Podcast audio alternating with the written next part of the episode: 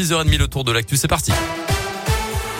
Et à la une à saint le tramway fête son anniversaire demain. 140 ans d'histoire à retracer. C'est le 4 décembre 1881 que la première rame a été lancée dans la capitale de la Loire. La Stas et Saint-Étienne Métropole ont donc décidé de célébrer l'événement. Vous retrouverez notamment des musiciens dans votre tramway. Des titres de transport collecteur seront proposés.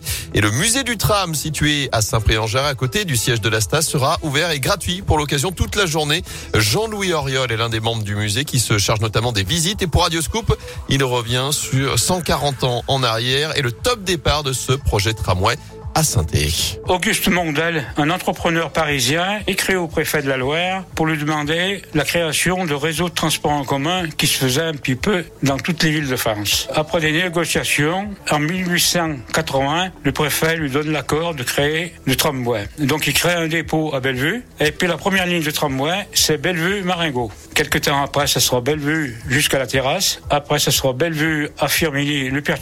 Et après, ça sera du peuple à Rive de Gier. Donc la vallée de Londres est desservie par les trams ainsi que la vallée du Gier. Et si vous souhaitez devenir un collab sur l'histoire du tramway, le musée ouvre ses portes gratuitement demain de 9h30 à 18h. Rappelons aussi que les trams seront gratuits tout le week-end dans le cadre des fêtes de fin d'année à saint Ce sera le cas pour l'ensemble du réseau Stas. Mais attention, la circulation va être sérieusement perturbée aujourd'hui et demain en cause ce mouvement de grève au sein de la compagnie. Une douzaine de lignes seront complètement à l'arrêt vendredi, d'autres seront simplement perturbées. Ce sera encore plus compliqué demain.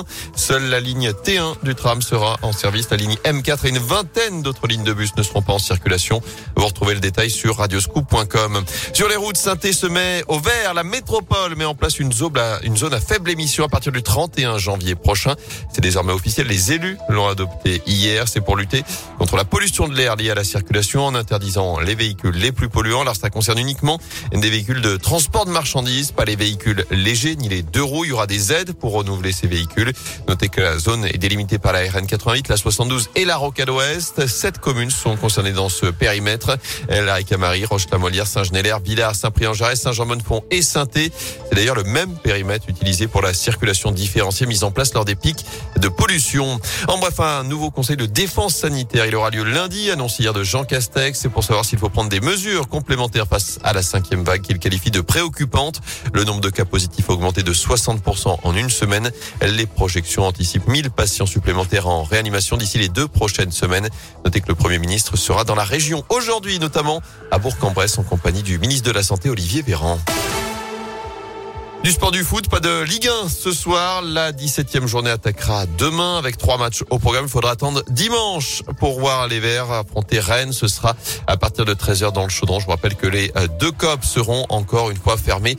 Dernière sanction après les débordements face à Angers. Il y a un mois et demi avant cela du basket à suivre ce soir avec le leader de Pro B Saint-Chamond en déplacement à Vichy-Clermont. Ce sera à partir de 20h. Enfin en première division. La chorale de Rouen se déplacera demain à Nanterre. Merci beaucoup Gaëtan Barlon. J'en profite pour vous rappeler que les dernières places pour ASS Rennes sont à gagner sur Radio Scoop et notamment ce matin. Voilà. Donc les amis, euh, restez bien là.